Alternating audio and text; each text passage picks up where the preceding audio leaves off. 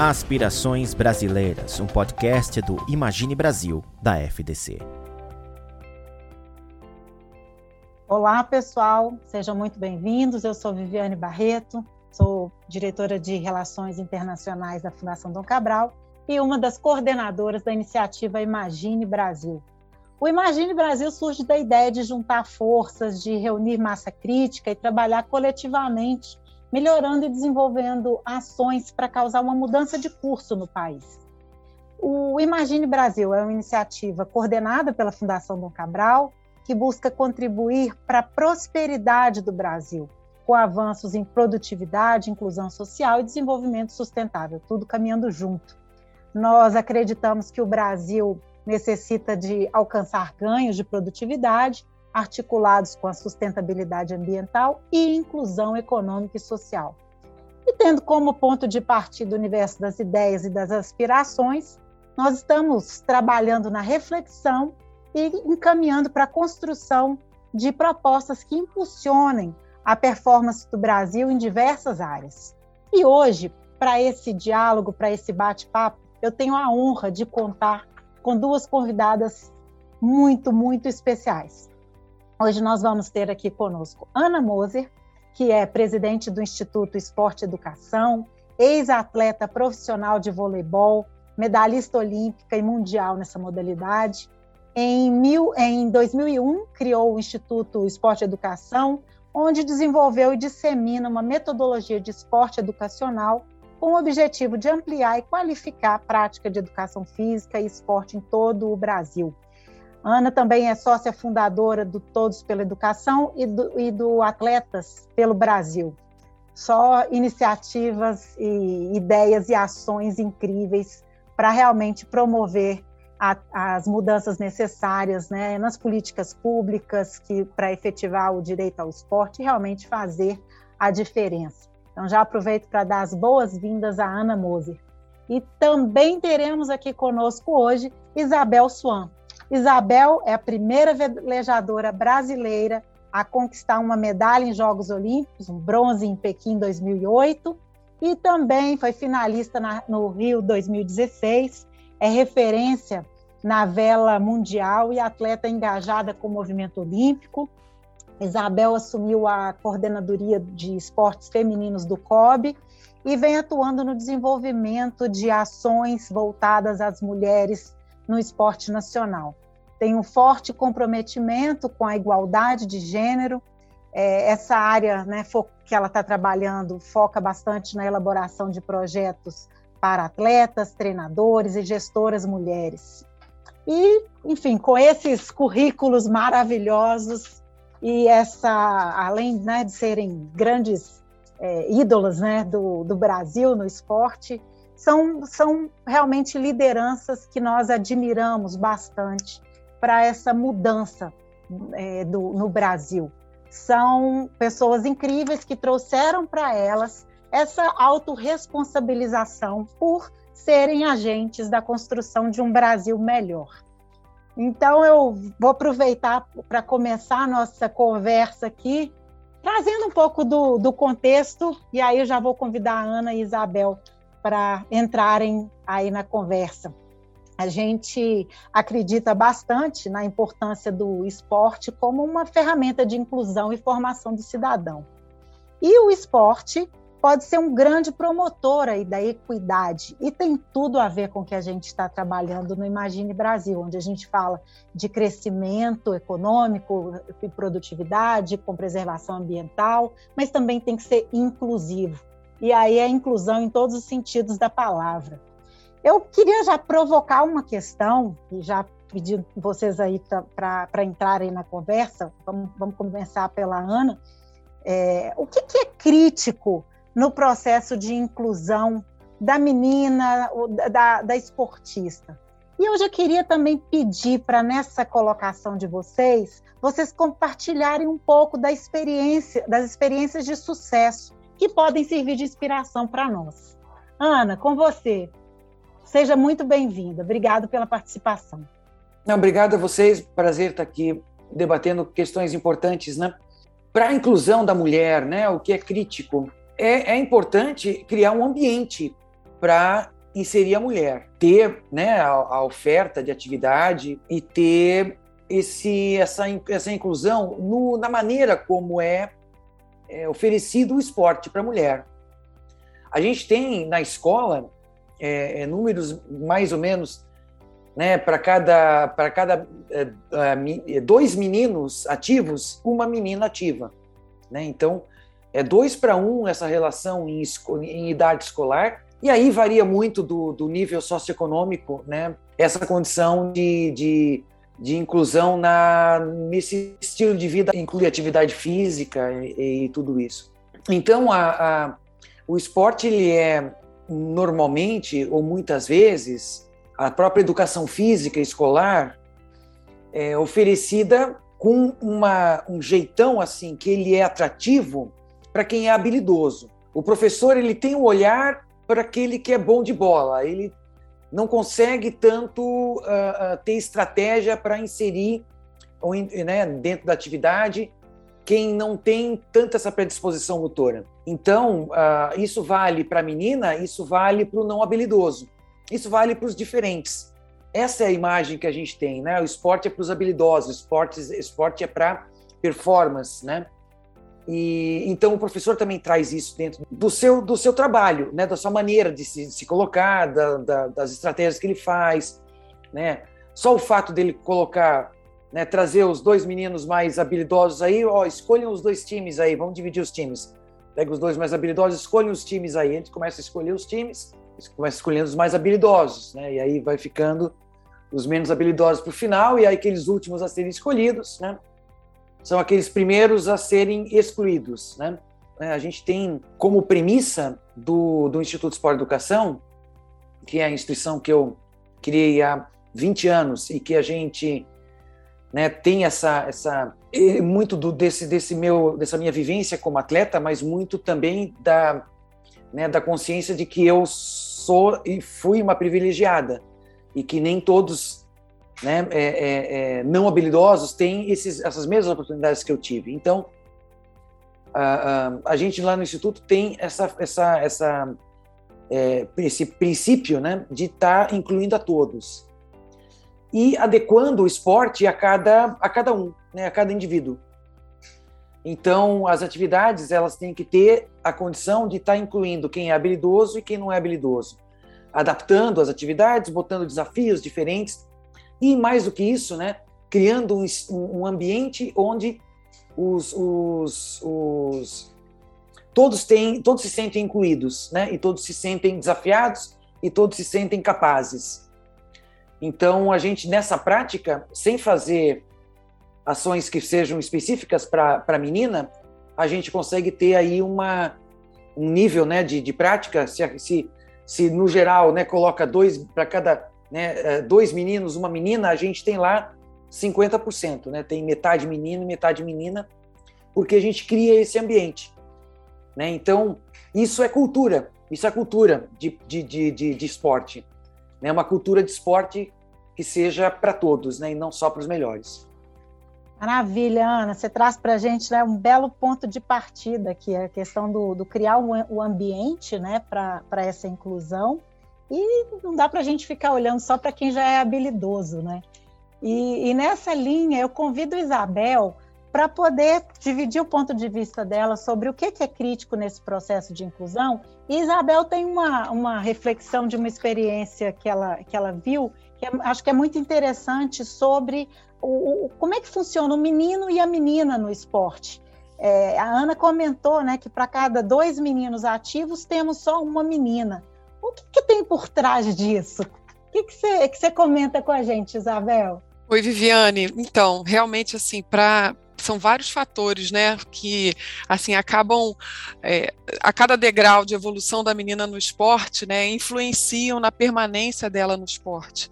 Né? A gente pode ver a questão da, principalmente, delas se sentirem incluídas né, no ambiente esportivo. Né, isso é, é, primordial e nem sempre isso acontece. Às vezes o acesso à quadra é limitado, é necessário que ela tenha uma amiga né, para estar tá ali do lado, para se sentir segura, para estar tá ali.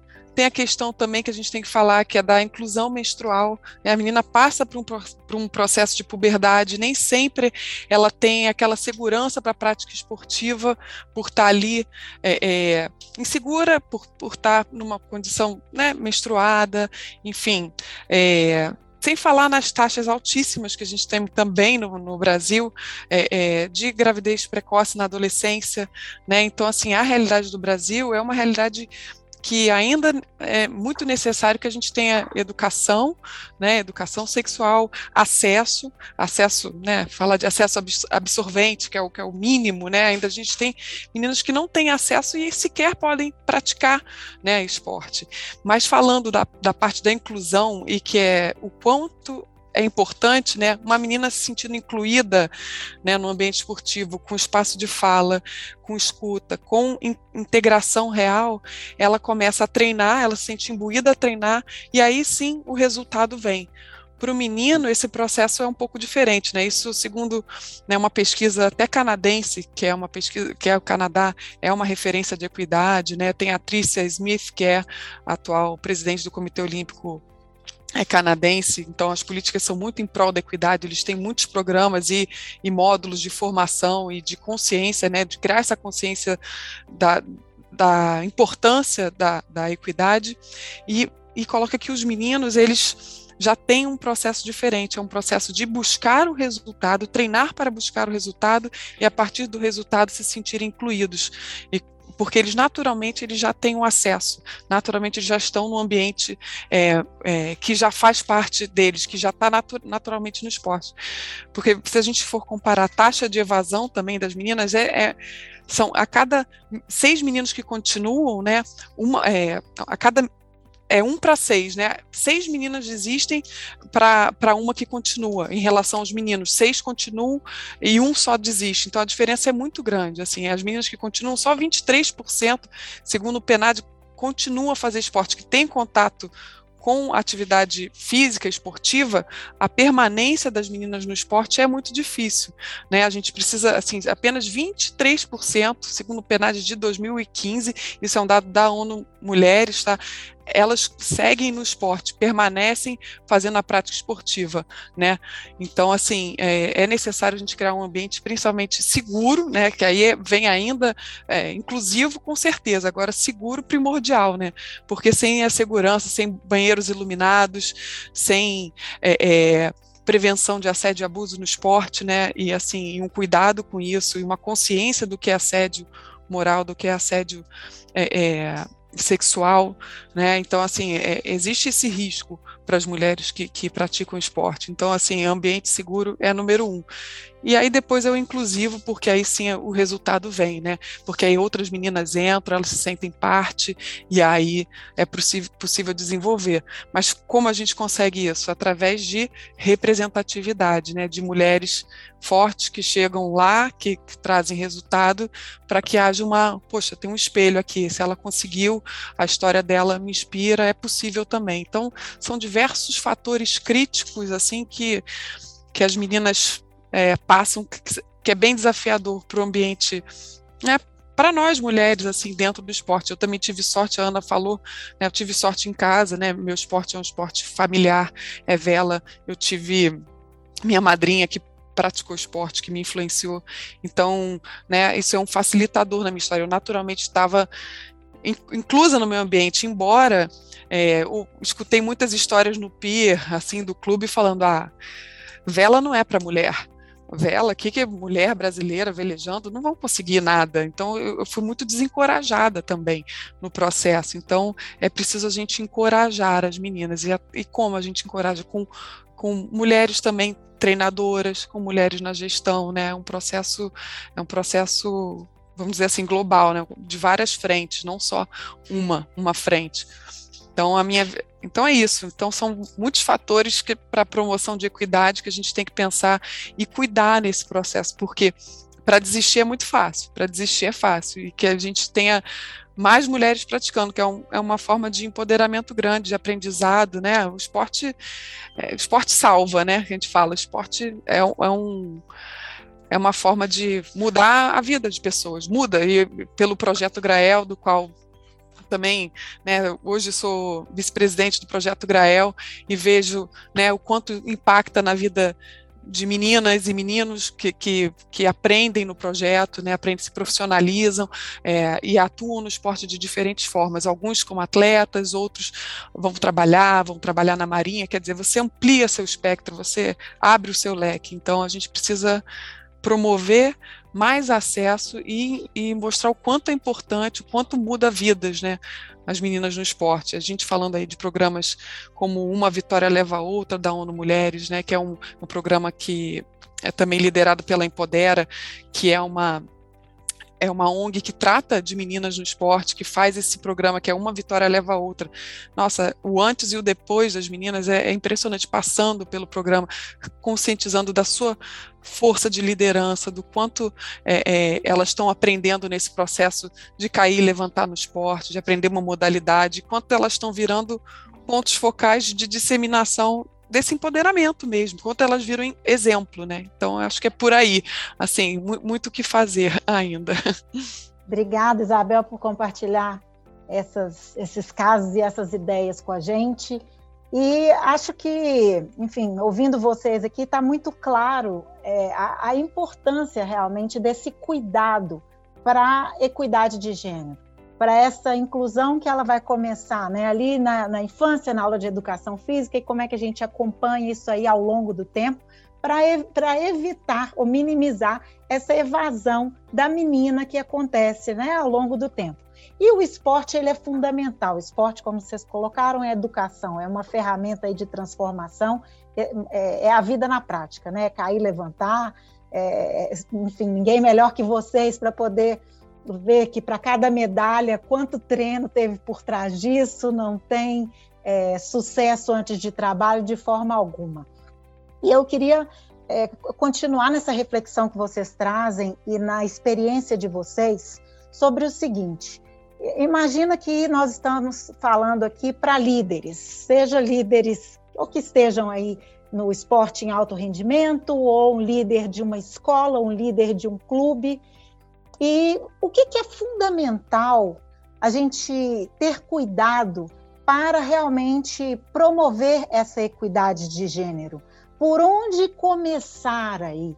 O que que o líder ele não pode não estar vendo, sabe? E vocês duas, nos projetos que vocês conduzem, vocês têm várias situações e várias experiências muito bem sucedidas de transformação que vocês podem realmente dividir e inspirar outras lideranças? Eu acho que o que é o que a gente vem falando, né? Ah, Para mudar a situação, a situação ela é de uma maneira porque existe uma cultura dessa maneira. Né?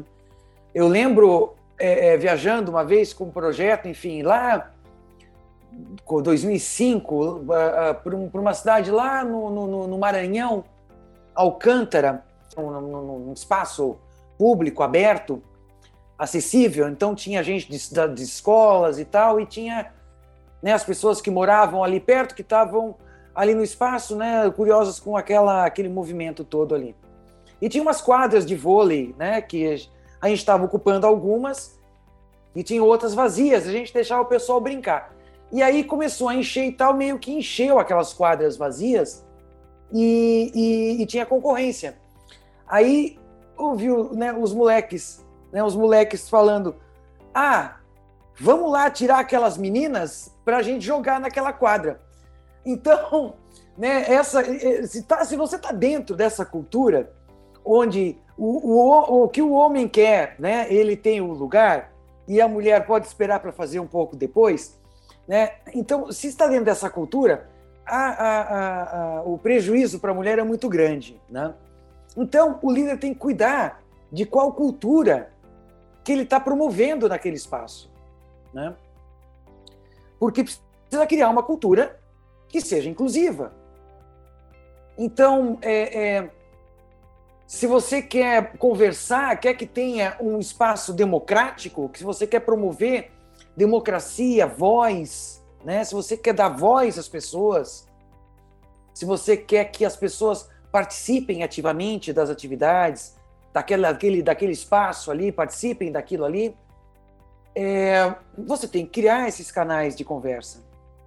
Então você vai, né? É, é, veja bem, às vezes, às vezes a, a, Isabel traz uma, uma visão mais de um esporte de elite e talvez eu traga uma visão mais de um esporte é, é, mais orgânico, o mais mais popular, mas a, as, as dinâmicas são as mesmas nos diferentes níveis, né? E você para ter uma mudança, você tem que atacar em todos os níveis, né? Buscar políticas, buscar programas que atinjam todos os níveis, né? É, mas então, se você quer fazer essa, essa, essa, esse acesso democrático, essa, essa prática democrática, você tem que fazer rodas de conversa, né? Você começa a sua aula com uma roda de conversa, você fecha a sua aula com uma roda de conversa. Você conecta uma aula na outra, né? Com, com, com, com essa conversa. O que você está fazendo aqui e você vai fazer durante a semana, que programação que você propõe para o um mês e como é que as pessoas participam disso. Como é que elas estão sentindo disso. As questões do dia a dia, né? Onde é que você conversa? Nessa roda, todo mundo sentado, no mesmo nível, professor sentado, todo mundo sentado, né? E, e ali as coisas são ali as pessoas se sentem seguras para conversar para se colocar, né? Então, é, é, se você quer fazer uma prática democrática, você tem que fazer essas práticas, né? E então o gestor ele tem que ter esse esse olhar, né, de cuidar.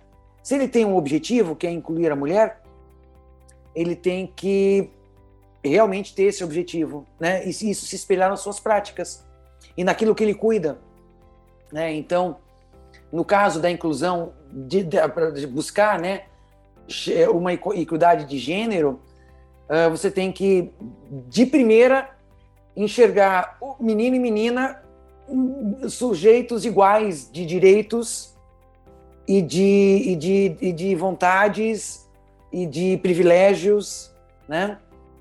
E você tem que espelhar isso na prática. Né? Você tem que, uh, uh, o gestor tem que cuidar que os seus colaboradores tenham essa mesma cultura. Né? Então ele tem que zelar pela cultura da, daquele espaço, daquela instituição. Né? E, e que, que, essa cultura ela seja efetivamente inclusiva, efetiva, que, que, promova efetivamente a equidade, né? e não só da boca para fora, né? mas que seja discurso e seja ação. Né? Isso é muito importante. Isso cria credibilidade. Né? E vai criando, com o tempo, referências e exemplos. Né? Assim como você tem as mulheres atletas, as gestoras atletas, né, como a Isabel, que está no COB, como vai, a Adriana Beá, que está na, na, na, Confederação de Vôlei, como tantas atletas que estão liderando comissões de atletas e coisas assim. Você tem essa referência, essas lideranças. E você tem também numa escola a menina que, através do esporte, tem a sua, o seu destaque, né? o, a, o grupo de meninas que zela pelas atividades no recreio. Então você tem uma série de maneiras de ter referência, né? E o gestor tem que promover essa cultura, porque essas referências vão aparecer. Maravilha, inspiradora, Ana. O poder da cultura, né? Do exemplo e da coerência. Né? Ah, Isabel, por favor. Não, eu acho que é muito importante, né, isso que a Ana falou, realmente você promover essa cultura e isso ser a respiração, né? A gente está falando de uma Olimpíada agora, depois de 122 anos, não, 122 anos praticamente, com equidade, né? Primeira Olimpíada em 1990, 1896 100 mulheres, 1990 primeiras mulheres, 22 mulheres participando, e agora em Paris, efetivamente, a gente vai ter 50, 50% de participação entre atletas. Né? Se a gente fala é, de treinadoras, esse número chega aí a 12% de treinadoras de alto rendimento. De gestoras, esse número ainda é muito pequeno também. Né? Por isso o Comitê Olímpico Internacional é, colocou cinco pilares aí de atuação para que efetivamente essa equidade de gênero chegue nas instituições e chegue no esporte. Né? Com, em termos de quantidade de atletas, eu acho que a gente está tá equilibrando cada vez mais. Agora, é, se a gente for falar dentro é, da gestão, dentro das, né, nas, nas próprias treinadoras, isso ainda, ainda falta muito. Então, como a gente chega lá?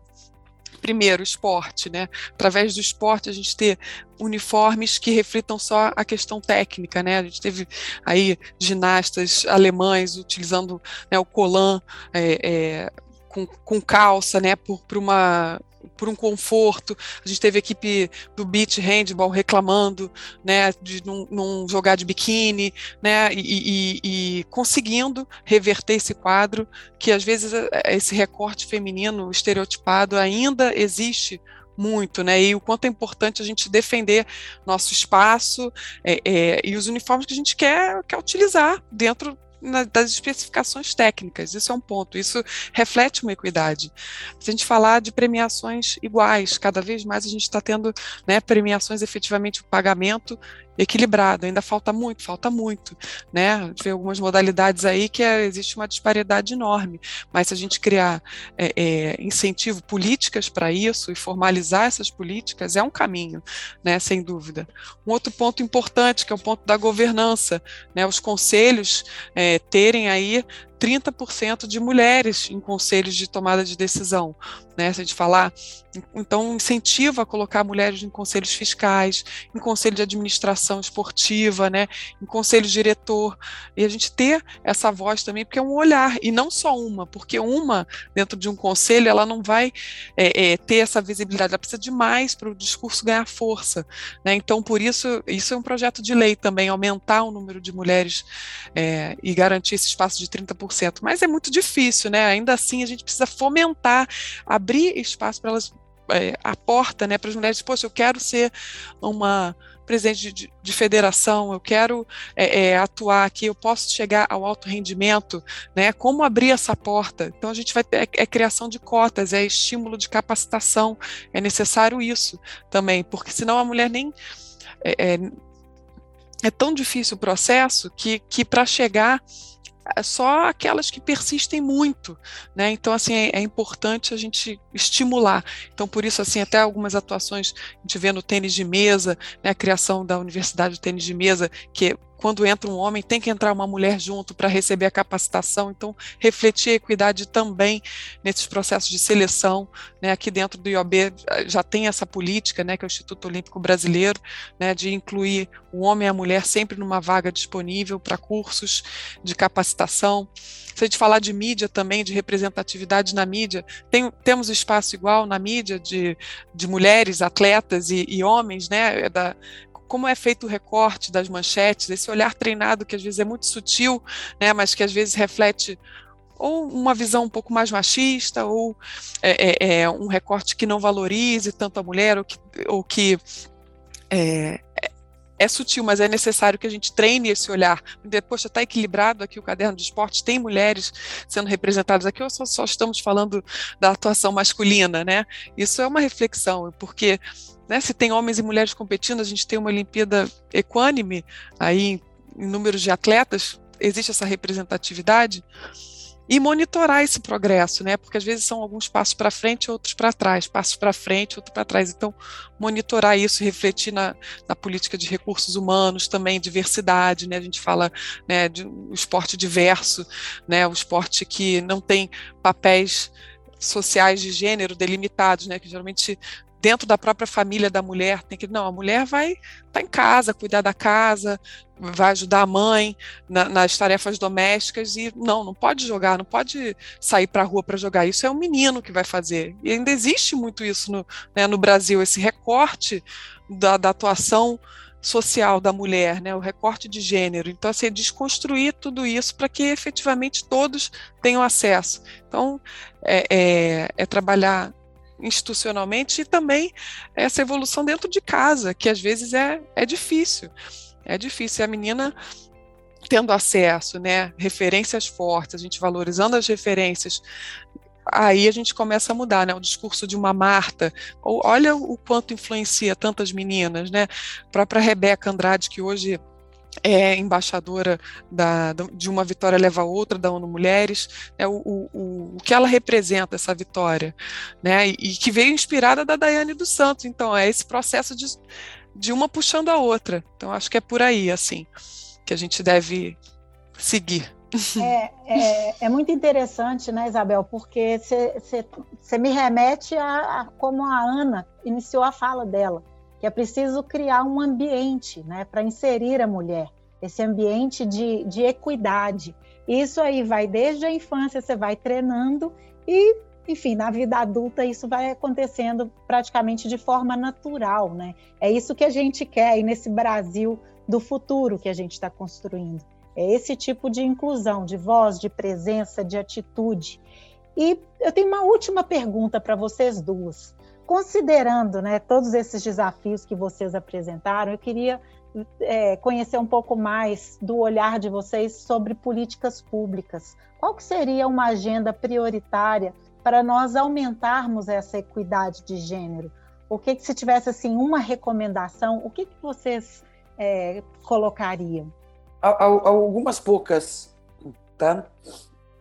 É, primeiro, a, a legislação ou, ou, regulamentação ou normas, como a Isabel falou da, de equidade, né, de, de que né, para cada, citou o tênis de mesa, citou o IOB, né, para cada vaga para homem, uma vaga para mulher, né? Lembro dos Estados Unidos que tem uma legislação, acho que chama acho que a Title 9, né, é, é título 9, né, que, que coloca para o esporte universitário, né, que precisa é, é, o mesmo número de, de, de, de, atletas ou de vagas uh, masculinas tem que ter com esporte para o esporte feminino. E isso catapultou né, o, o desenvolvimento do esporte feminino universitário. Então, coisas desse tipo ajudam bastante. Eh, programas públicos, né, o, o, acesso barato à atividade física, né, programas públicos para todos, em toda a faixa etária, para todas as faixas etárias, nas escolas, né, a gente tem um índice de, de, de, de prática, mesmo meninos é, é, habilidosos, e mesmo eles têm pouco espaço, né, então a gente tem que ampliar muito essas políticas de, de acesso à prática esportiva, de oferecer atividade esportiva, atividade física uh, para crianças nas escolas, para adultos, né? É, você vê, assim, é, é, é um fenômeno. Você abre vagas para ginástica para mulheres em comunidades de baixa renda, em periferias, lota, tem fila de espera, porque é uma demanda reprimida muito grande. E aí, se você olha o, o nível de atividade física de uma mulher rica entre 30 e 40 anos e de uma mulher pobre, entre 30 e 40 anos, ou um homem pobre de 30 e 40 anos, é, é assim, 80% das mulheres ricas de entre, de 20, de, entre 30 e 40 anos, 50 anos, estão, são ativas. E, e, e 20% só dos homens nessa faixa etária são ativos. Então, é assim, é, é, é, é, é preciso oferecer acesso, né? E isso são são programas, né? De, de, de espaços, ter onde fazer, ter onde fazer, é simples como isso ter professor formado, professor capacitado para orientar essas atividades, seja para crianças, seja para adultos, para ter esse olhar aberto, esse olhar para todos, esse olhar do diferente, do diverso, né? Então, professores capacitados e ações continuadas, porque você só muda a cultura com tempo, com continuidade, com é, é, firmeza, né? com, com constância. E, enfim, é, eu acho que isso são né, fatores importantes aí para a mudança de, de para, paradigma. Com certeza, Ana, concordo. Nossa, o acesso a quase a gente está falando de um Brasil que ainda falta saneamento básico, né, que traz a saúde para a prática esportiva. A gente ainda tem muitos passos aí para chegar, chegar na quadra com professor né, com um professor capacitado que é, é, evite situações de assédio e abuso também, né, no esporte, porque isso é, é uma realidade muito forte ainda no Brasil. A gente tem desenvolvido aqui dentro do COB o curso de prevenção, né? E todos que participam das missões é, têm que obrigatoriamente fazer o curso, né? Para justamente a gente criar cada vez mais esse olhar, treinar o olhar para evitar que isso aconteça. Então, assim, é, políticas também, estratégia de, de ação conjunta, né? A gente, por que não é, juntar ONGs que estão ali na capilaridade do esporte, né? Como o Empodera, né? Como uh, uh, o Instituto Rumo Náutico, que é o projeto Grael, né? Juntar isso e, e, criar um programa de inclusão também dentro das confederações, né? Dentro dos clubes, onde a gente traga uma oportunidade dentro desses locais, às vezes de difícil acesso, né? Hoje com, a, com pesquisa entre as mulheres atletas olímpicas, é, de onde elas vêm? Elas vêm, a maioria aprendem o esporte pela escola ou pelo clube, né? Então, assim, são pessoas com geralmente mais acesso, né? Mas a gente é um Brasil vasto, é um Brasil diverso, é um Brasil que, que se a gente gerar oportunidades também para um, uma carreira esportiva, meninas que não têm acesso, o que é muito difícil, né, mas é preciso fazer uma estratégia de inclusão dentro desses órgãos de promoção do esporte, dentro de clubes, dentro de federações, e a gente poder realmente oportunizar gerar oportunidades. Né? Então, isso é para mim é um grande desafio, mas eu acho que seria aí uma, uma solução para o Brasil realmente se tornar uma potência uma potência olímpica, uma potência esportiva real, né? pensando na parte de desenvolvimento, de, de alto rendimento. Agora, pensando no esporte, realmente é, o acesso, gerar acesso quadras, como a Ana falou, né, é, condição e, e, sempre pensando de forma equânime, né, de acesso, porque às vezes a menina tem menos meninas jogando e aí os meninos tomam conta e as meninas para jogar é sempre aqueles horários alternativos ou ficam fora do grupo, então ainda tem essa dinâmica interna aí quando existe quadra. muito que fazer. É muito para ser feito, né, gente? Eu queria agradecer a presença conosco hoje da Ana Moser e Isabel Swan. E hoje nós falamos sobre a questão da, do esporte e a equidade. E Ana Moser e Isabel Swan trouxeram uma riqueza de experiências onde elas abordaram a importância de se criar um ambiente para inserir a mulher. Tudo, tudo começa com a criação desse ambiente, esse olhar e existem formas diferentes da menina e do menino se sentirem incluídos e passando aí ao longo do tempo o que, que é necessário para que a gente consiga ter mais essa inclusão. Por que, que isso é importante? O esporte ele educa, ele prepara para a vida. Essa inclusão ela, ela traduz também a, a, cultura que a gente está promovendo, ela conversa também com democracia, conversa com inclusão, ela, ela dá voz. E, finalmente, o que é importante para que isso aconteça? É importante que a gente dê acesso. É muito importante que o rico e o pobre eh, tenham acesso para que, que esse esporte ele possa acontecer e essa, essa equidade ela realmente se torne realidade, se torne o reflexo de uma sociedade, né? representatividade que, que a gente tem, o número de mulheres, o número de homens aí, e, e, e, é muito importante a gente, né, todo mundo que está ouvindo esse podcast, a gente comece com a reflexão e o que, que a gente está fazendo com isso? Porque isso começa com o nosso olhar, a nossa atitude dentro da nossa casa. E depois se estende para a escola, para o clube, para a empresa, para a sociedade, enfim. Mas a minha pergunta, o meu convite para quem está nos ouvindo é: e como está o seu olhar? Tem algo que pode ser mudado? Para a mudança dessa cultura, para que a gente possa viver essa equidade como a gente quer ver aí dentro do Imagine Brasil, nesse país que a gente quer construir. Obrigado e até a próxima.